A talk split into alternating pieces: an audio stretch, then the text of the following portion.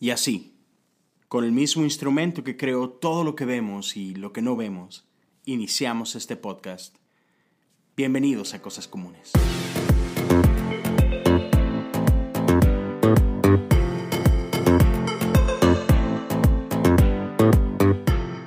Hola, una vez más, bienvenidos a el podcast Cosas Comunes. Mi nombre es Leo Lozano y me da muchísimo gusto que estés aquí compartiendo unos minutos de tu tiempo conmigo. Estoy muy emocionado de ya estar grabando en esta ocasión el episodio número 6 y quiero empezar dándole gracias a todas las personas que se han tomado el tiempo de, de compartir algo conmigo a través de redes sociales, de contactar, este, animarme, este, darme su opinión. Este, me encanta esa parte de poder conectar con ustedes y quiero aprovechar ese momento para invitarlos a seguirme en mis redes sociales. Me puedes encontrar en Twitter o en Instagram como Leo Lozano H-O-U. Y una vez más, me encanta el poder conectar, el poder compartir con ustedes, simplemente saludarlos, saber cómo están y, y saber qué es lo que opinan. Así que una vez más, ahí está, redes sociales. Eh, me encantaría que, que, puedan seguir y si me puedes ayudar a compartir y, y así como que regar la voz de este proyecto, te lo agradecería con el alma. Pero bueno, muy bien. Vamos a, comenzar, vamos a comenzar en esta ocasión con, con un episodio que por título seguramente ya lo viste por ahí en tu, en tu teléfono o en donde sea que escuches el, el podcast. El título es Una espada de doble filo. Y si tienes algún tiempo en la iglesia, seguramente, así como que, ah, ya he escuchado esa frase antes, ¿no? Para quienes no, mira, Hebreos 4:12 dice, pues la palabra de Dios es viva y poderosa, es más cortante que cualquier espada de dos filos, penetra entre el alma y el espíritu, entre la articulación y la médula del hueso. Deja al descubierto nuestros pensamientos y deseos más íntimos. Así que, sí, si desde el título pensaste, este cuate va a hablar de la Biblia el día de hoy, estás en lo correcto. y mira, antes de, de, empezar con el tema como tal, creo que es importante que dé algunos eh, disclaimers, o así como que algunas, no sé, advertencias antes de, de comenzar, porque es un tema que creo que si no tengo cuidado, puede ser mal interpretado. ¿Ok? Este, quiero primero empezar, mira, te invito, escucha todo el episodio completo antes de llegar a cualquier conclusión. ¿Ok? Número uno. Eh, sería muy fácil de pronto tomar este, pedacitos fuera de contexto y, y, te quedarías creo que con una, con una mala opinión, con una mala idea de lo que estoy tratando de comunicar. A número dos, normalmente dejo los episodios así como que abajito de 20 minutos o rozando los 20 minutos el día de hoy no me voy a fijar en el tiempo. Creo que por el tema que, que voy a tocar, creo que es importante pues darle el tiempo necesario. Pero otra vez, te invito a que lo escuches todo. Y quiero empezar así como que dejando bien claro. Amo la Biblia. ¿Ok? Creo en la Biblia. Estoy seguro que la Biblia es inspirada por Dios. Estoy seguro que es la palabra de Dios para el pueblo de Dios. ¿Ok? Eso sí, que quede claro desde un principio. Amo este libro, he dedicado mi vida a este libro. Pero, dicho esto, creo que tal como el nombre lo dice, creo que es una espada de doble filo. Es una espada en el sentido literal que dice Hebreos. Creo que la palabra de Dios es poderosa. Me encanta lo que dice Romanos 1 y 6, por ejemplo. A la verdad, no me avergüenzo del Evangelio, pues es poder de Dios para la salvación de todos los que creen, de los judíos primeramente, pero también de los gentiles. ¿Okay? Creo que la Biblia es poder. Pero por ejemplo, me encanta una frase que, que dijo San Francisco de Asís. Creo que la has escuchado, incluso de repente se le atribuye a otras personas, pero dice así, predica el Evangelio en todo momento y cuando sea necesario, utiliza las palabras. Está padrísima, es una, es una linda frase pero creo que de pronto es mal interpretada en el sentido de que hay gente que asume que sí, que tus obras hablen del Evangelio. Y no es necesario predicarlo. Y no creo que eso es a lo que se refiere San Francisco de Asís. Creo que es simplemente que, que tus acciones respalden tus palabras. ¿Ok? Porque también la Biblia habla de, de, esto, ¿no? Muchas veces como, como iglesia, como cristianos, somos buenísimos para hablar, para decir lo que creemos, pero muchas veces no estamos dispuestos a hacer lo necesario. Nos encanta orar, pero no nos encanta hacer. Y Santiago 2.17 dice así también, la fe si no tiene obras es muerta en sí misma. ¿Ok? Entonces creo que San Francisco de Asís hablaba de esto, de predicar el Evangelio en todo momento. O sea, es necesario. Es necesario declarar el Evangelio de Dios. Pero también que tus obras respalden aquello que estás hablando. ¿Sí? O sea, Romanos 10:14 dice, ¿cómo pues invocarán aquel en el cual no han creído? ¿Y cómo creerán en aquel de quien no han oído? ¿Y cómo irán sin haber quien les predique? Entonces el declarar, e, el, la voz audible pronunciando las palabras del Evangelio es necesario. ¿Ok? Entonces, regresando al punto original de Hebreos, sí, creo que la palabra de Dios es como una espada de doble filo y que tiene este poder increíble de transformación. Pero parte del nombre de este episodio de una espada doble filo es porque creo que también la Biblia puede ser poderosa en dos formas diferentes. Para construir, o como le decimos acá en el, en el lenguaje cristianoide, para edificar, ¿sí? Pero creo que también la palabra de Dios tiene el poder para destruir. Déjame extender esto un poquito más para que se entienda.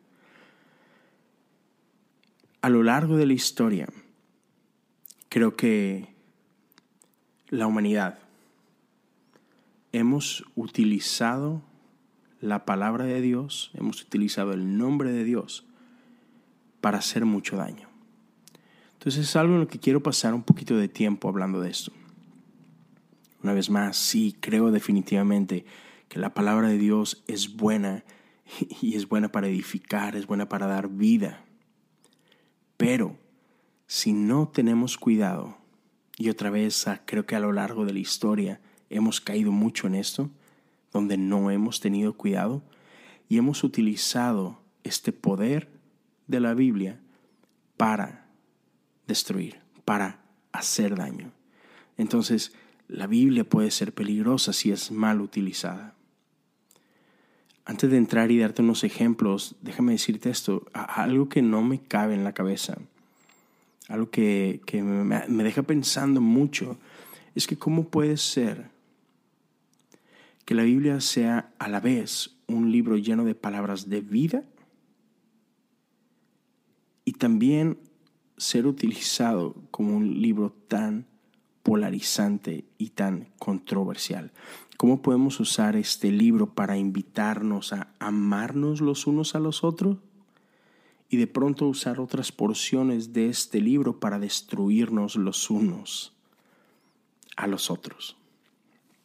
No sé si no sé si estés conmigo, no sé si sepas de lo que te hablo, no sé si identifiques rápidamente con esto ciertas cosas, ciertas historias en tu vida.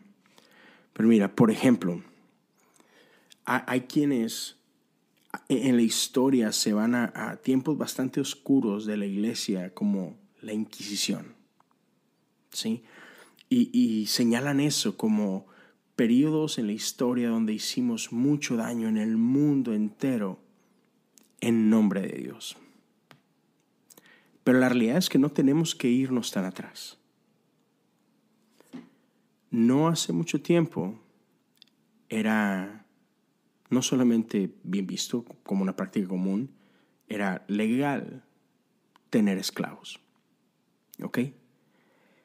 Y, y, a lo largo de la historia, muchas veces la gente, obviamente la gente en poder, utilizaba la Biblia para justificar esta práctica, la cual yo creo que la mayoría de las personas que estamos vivas hoy en día podemos ver y decir, ¿cómo puede ser que en algún momento hayamos visto esto como algo correcto? Y no solamente correcto, sino ¿cómo puede ser que en algún momento hayamos usado a Dios para justificar este tipo de acciones?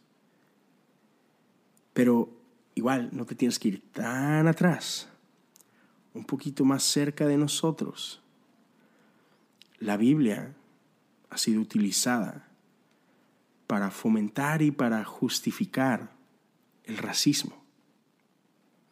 Y es doloroso ver ese tipo de cosas. Y voy a ir un paso todavía más allá y, quizá esto próximo que vaya a decirme me mete en cualquier cantidad de problemas. Pero también me duele.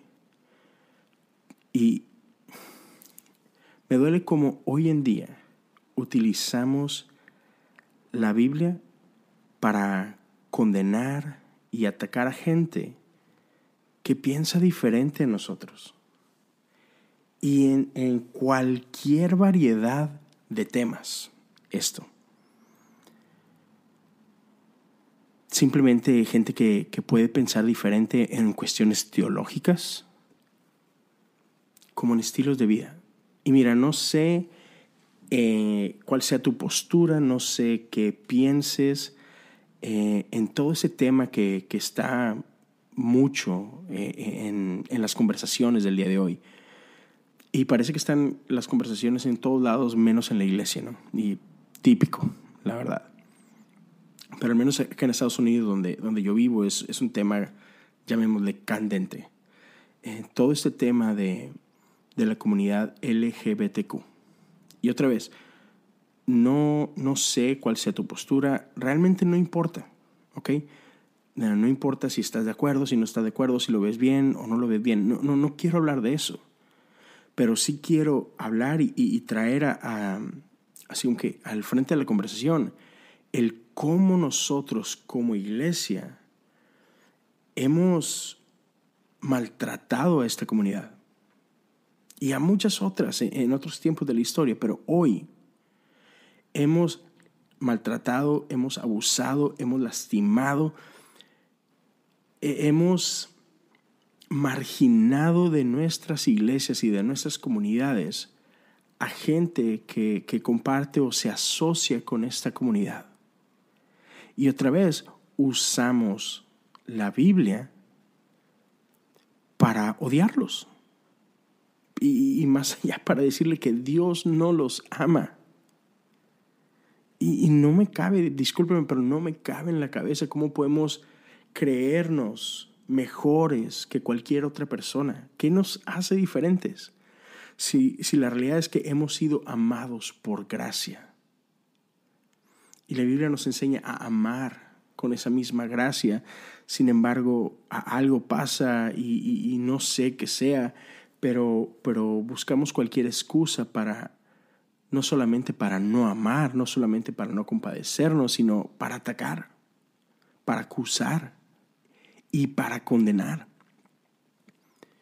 Y, y no solo en ese tema, sino otra vez, yo vivo en los Estados Unidos y créeme que no me gusta hablar mucho de temas políticos, pero solamente para, para ahondar más en este punto,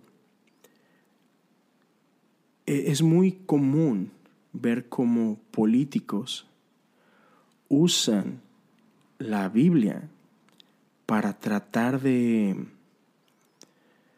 de aprobar, para tratar de quizá de apaciguar su conciencia, pero, pero, pero, usan la Biblia para justificar su manera de actuar en contra de de inmigrantes, inmigrantes ilegales.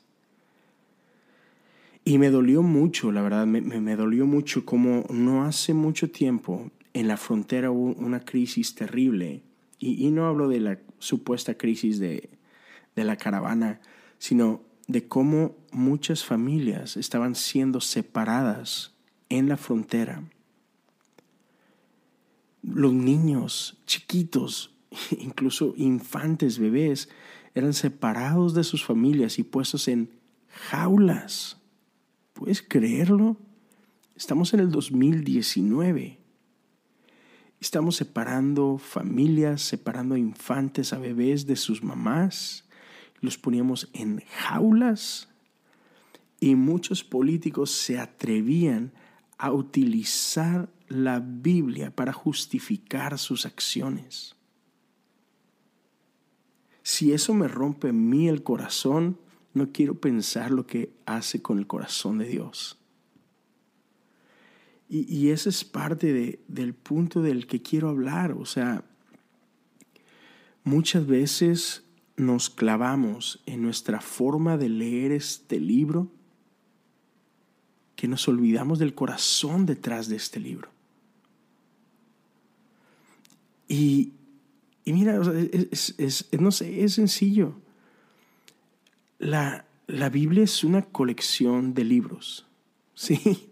Y, y, muchas veces veo a gente peleándose por, por lo que dice o no dice la Biblia y, y me, no sé, me vuela la cabeza como ni siquiera somos capaces de tener una conversación inteligente de lo que dice el libro, donde todo lo queremos tomar literal.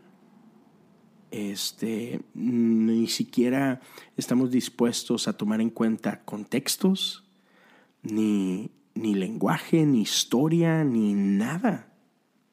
Nada, así, nada de nada. Y es como que, ¿acaso entendemos que este libro, que es una colección de libros, está escrita en un montón de estilos diferentes de escritura. Entendemos que, que casi el 24% de, de, este libro es discurso, prosa, 33% es poesía y, y, cerca del 43% es, es narrativa. Entendemos que hay una diferencia entre una cosa y otra. Y no solo que un libro puede ser quizás ser narrativa y otro libro puede ser poesía, sino que dentro de un mismo libro puede haber una mezcla de todos estos estilos diferentes. Y me parece increíble cómo, cómo muchas veces como iglesia pareciera que nos intimida hablar de la Biblia, entender la Biblia, estudiar la Biblia pareciera que nos da miedo y pensamos que, que tenemos que defender a Dios como si Él ocupara defensa. Como si, como si el decir que, que la Biblia no es literal hiciera menos su belleza o su poder. Y, y hay discusiones tan absurdas como, como todo este punto que si, si la creación son siete días literales o no. Así como que, ¿en serio? Si la historia de Jonás y el pez, el gran pez, es literal o no, como si eso fuera relevante. Y así, o sea, muchas otras cosas. Y pareciera que nos da miedo, aquellos que estamos dentro de la iglesia, el, el, el que alguien venga con, con estudios y quiera irse profundamente, así como que, señores, abracen la belleza de la Biblia. Entendamos que, que, que cada uno de los aspectos de ella, si, si, es narrativa, si es historia, si es poesía, e, e, es algo que embellece el contenido de este libro, no minimiza su belleza, ni su autoridad, ni, ni nada. Y me da una risa terrible como, por ejemplo, hay gente que, que ve a alguien con tatuajes y los ataca y, usan la Biblia. Claro, usando el único versículo que hay al respecto. Es que, ¿es en serio? Y mira, te lo digo yo, yo no tengo tatuajes en mi cuerpo. Honestamente creo que jamás me haría un tatuaje. No porque crea que está mal, sino porque, una, soy súper indeciso, la neta me da, me da miedo. no, no que me dé miedo la aguja, pero digo, ay, no, no, no, me voy a poner algo y luego me voy a arrepentir. Aparte, estoy súper peludo y no creo que se me vea bien. X. pero, Pero hay gente que condena gente que ama a Jesús con todo su corazón por el hecho de que tienen un tatuaje. Y otra vez, usan un versículo que está en la Biblia y sí, sí hay un versículo que habla un poquito de eso. Parece como que ese mismo libro que estás usando por referencia también dice que no te deberías de cortar el pelo ni rasurar. Y digo, ¿cuántos de nosotros no nos rasuramos? Ese mismo libro habla de la mujer de cierta forma que, que no ni siquiera aplica hoy, ¿no?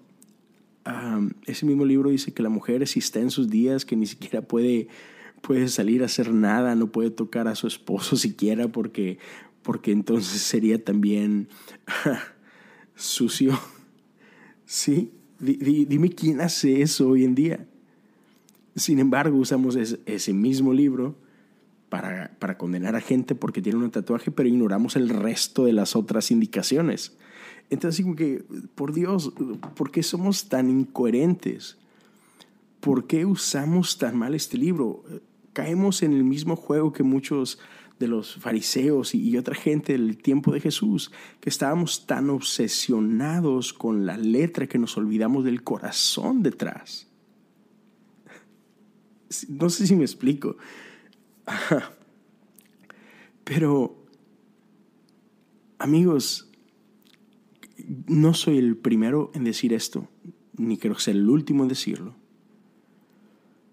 De hecho, en, el podcast de, un buen amigo, ah, que se los recomiendo un montón, si tienen la oportunidad y, como diría Andrés, si tienen el valor de escuchar, ah, los invito a buscar el, el podcast de Conciencia. Está buenísimo.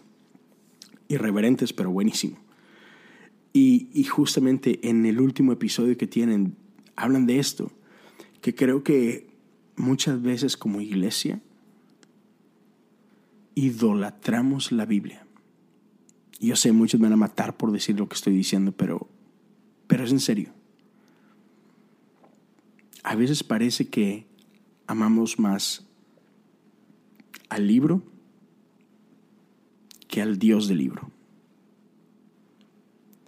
estamos dispuestos a crucificar gente, a matar gente, a destruir gente, ignorando que el Dios que inspiró este libro vino a salvar gente, a amar gente. Y mira, entro a la última parte de lo que quiero hablar.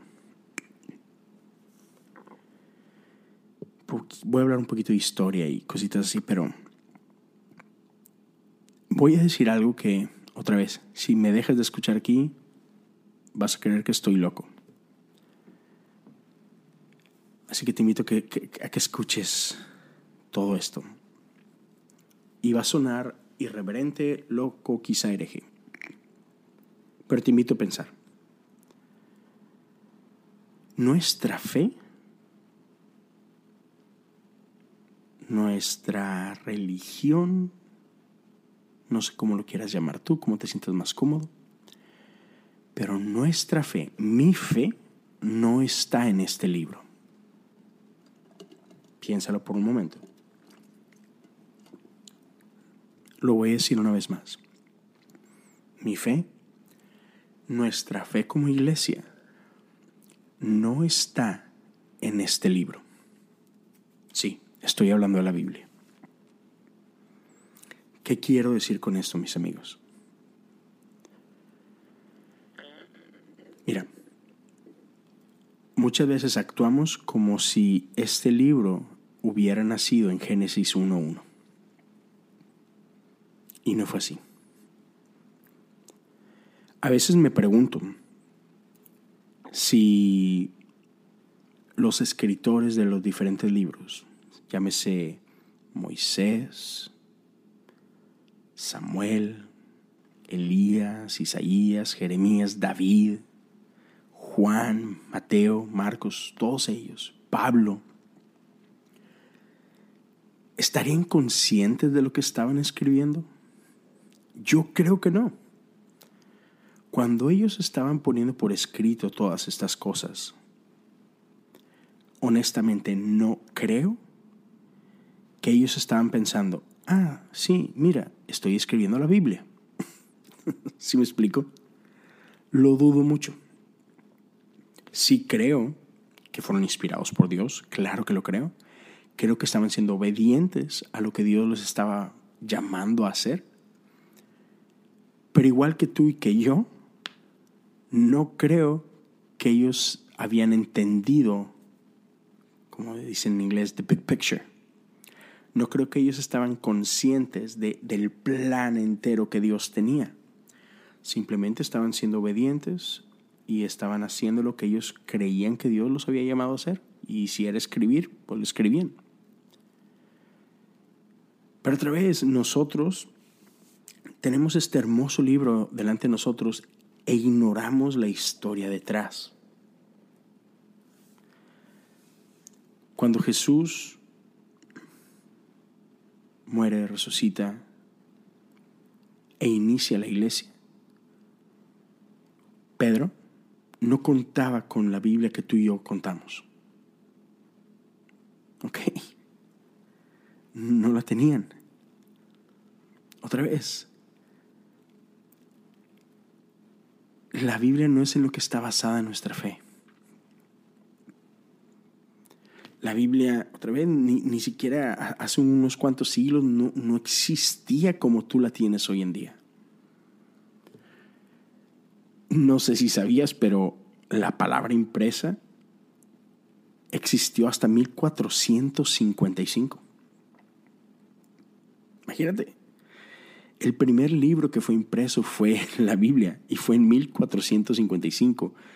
¿Qué rayos hizo la iglesia desde la ascensión de Jesús hasta el año 1455? ¿Te has puesto a pensar en eso? En más, vete mucho más allá. Jesús asciende, nos deja con una comisión.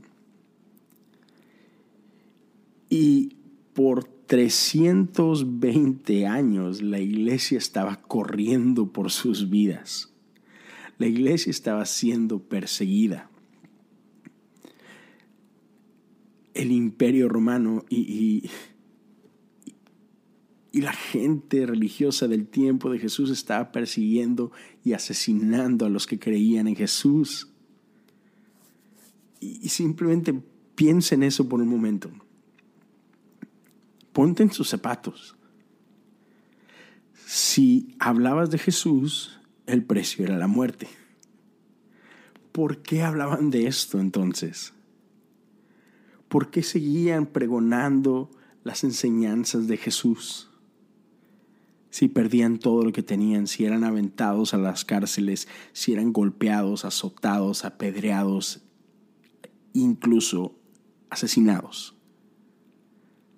hubo una ocasión, no recuerdo el nombre histórico de esto, pero uno de los emperadores persigue a, todos los seguidores de Jesús y llega a crucificar a miles en un mismo día. Y el, el camino el camino transitado por todo mundo que iba de una ciudad a otra estaba repleto de cruces de un lado y del otro el camino para que la gente fuera testiga de que si tú estabas dispuesto a hablar de este Jesús, de este mensaje, ibas a terminar como ellos. ¿Por qué seguían hablando de Jesús? ¿Por un libro?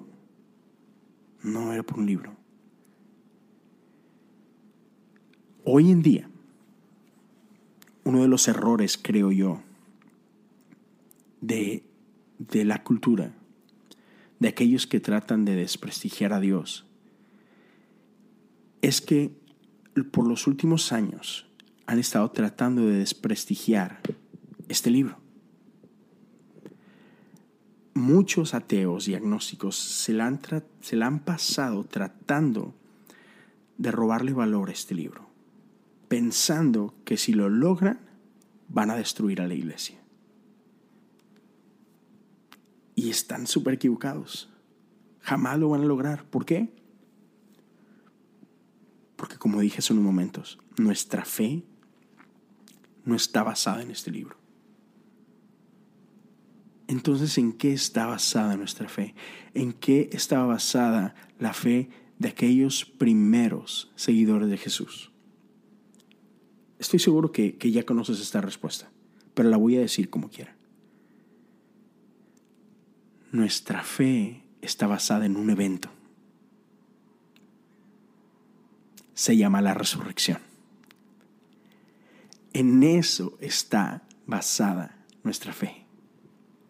Me encanta. Me encanta. Y Pablo lo dice, vana sería nuestra fe si esto fuera mentira. Seríamos los más tontos de entre los más tontos. Pero es el hecho que Cristo resucitó de los muertos que todo esto vale la pena. Esa es la razón por la cual los discípulos hablaron de Él, aun y les costara su propia vida. Me encanta, piensa en esto. Con esta historia voy a cerrar. Los discípulos fueron esparcidos el día que fueron a arrestar a Jesús. Todos salieron corriendo. Y no solo eso, cuando Jesús muere en la cruz, todos sus sueños fueron despedazados. La Biblia dice que incluso al día siguiente muchos de ellos regresaron a sus vidas pasadas. Pedro volvió a la playa a pescar y muchos le siguieron. Y no fue sino hasta que unas mujeres fueron a visitar la tumba. Y cuando llegaron allí la encontraron vacía. Y si lees los diferentes evangelios puedes ver todo lo que pasó. Cómo muchas se pusieron tristes porque pensaron que habían robado el cuerpo del maestro. Una de ellas dice que se puso a hablar con, con un hombre que estaba ahí y le pregunta, ¿por qué estás triste? Y ellas, es que se han llevado el cuerpo. Si, si tú te lo llevaste, dímelo, no me voy a enojar, pero entrégamelo, por favor. hasta, que, hasta que Jesús se revela a sí mismo, le dice, hey, soy yo. Aquí estoy tal como se los dije. y, y estas mujeres corren a hablar con Pedro y con Juan y les dan la buena noticia, el maestro está vivo. Y entonces estos dos cabezones salen corriendo disparados a la tumba no lo podían creer y llegan. Y wow, no está aquí. Y todo, todo lo que Jesús les había dicho cobró sentido. Y en ese momento les hizo clic y lo entendieron. Y, se dieron cuenta en ese tiempo que lo que Jesús les venía diciendo era real. Y emocionados vuelven a donde están todos y, recuerden todos los discípulos estaban ya esparcidos y sin embargo llaman a todos y se vuelven a reunir y están juntos una vez más. Y en uno de esos momentos dice que Jesús entra a este lugar y ellos estaban escondidos tras puertas cerradas pero Jesús no puede ser detenido por ninguna puerta así que Jesús llega en medio de este cuarto y se presenta delante de ellos y le dice aquí estoy y todos estaban vueltos locos porque el maestro está vivo. Pero faltaba uno, ¿se acuerdan? Tomás no estaba. Y en una ocasión están finalmente Tomás cedina en, en aparecer, ¿verdad? Y le cuentan, Tomás, Jesús está vivo. Él los visitó. Y Tomás no lo podía creer. Y, Tomás dice esa famosa frase que conocemos, ¿no? Que, que hasta que él no lo vea, que hasta que él no pueda tocar las heridas de sus manos y hasta que él no pueda poner su mano en su costado, él no va a creer. ¿Y qué pasó? Poco tiempo después, otra vez están todos reunidos, ahí está Tomás, y Jesús llega. Y tiene este encuentro con Tomás y le dice, hey, Tomás, por ahí escuché, vi en Twitter que dijiste algo. Aquí estoy, Tomás. Dice que Tomás cae, no lo podía creer y empieza a adorarlo. y le dice, no, ándale, ven, tócame, siente mis heridas, toca mi costado. Eso cambió la historia del mundo. Es por ese evento que tú y yo estamos aquí. Y esto es algo que te quiero invitar, amigo, amiga. Este libro que amamos no es en lo que está nuestra fe. Este libro simplemente cuenta la historia de la historia de Dios y de su amor por nosotros. Pero nuestra fe está en un acontecimiento, nuestra fe está en el hecho que Jesús dijo que él iba a entregarse por nosotros y que el tercer día resucitaría y lo hizo. Por eso es que los discípulos fueron y pregonaron las buenas nuevas a todos lados, aun cuando les costó la vida. ¿Por qué? Porque si Jesús dijo la verdad y él volvió de entre los muertos, entonces todo lo demás también es verdad. Entonces, como dijo Pablo, hey, para mí el vivir es Cristo y el morir es ganancia. ¿Quieres acabar con mi vida? No pasa nada. Él es fiel. Él regresó de entre los muertos y todo lo demás que dijo también es verdad. Así que la muerte no es nada para mí. En eso está nuestra fe. Y, y listo la iglesia empezó a pregonar el Evangelio de Cristo, las buenas nuevas. Pero no había tiempo de escribir una Biblia, no había tiempo de poner por ahí una teología sistemática en lugar. Estaban corriendo por sus vidas, llevando el Evangelio. Y no fue sino hasta el año 325, cuando el emperador mismo de Roma se convierte al Evangelio que dio fin a la persecución de la iglesia. Y en el año 325, en el concilio de, de Nicea, empieza la iglesia a prepararse, empieza la iglesia a recolectar todos los escritos, empieza la iglesia a trabajar en el, en el canon.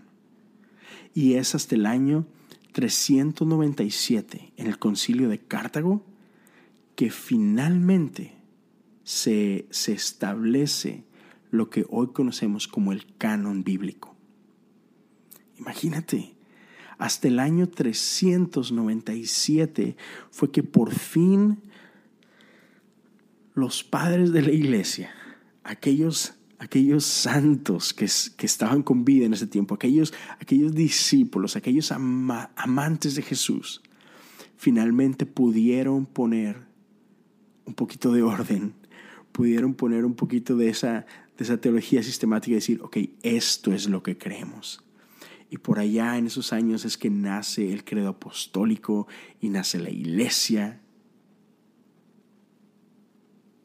Y se pone por ahí en orden lo que hoy tú y yo conocemos como Biblia.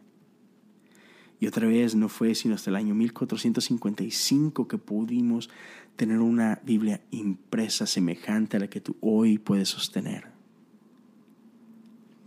Así que quiero cerrar solo con esto.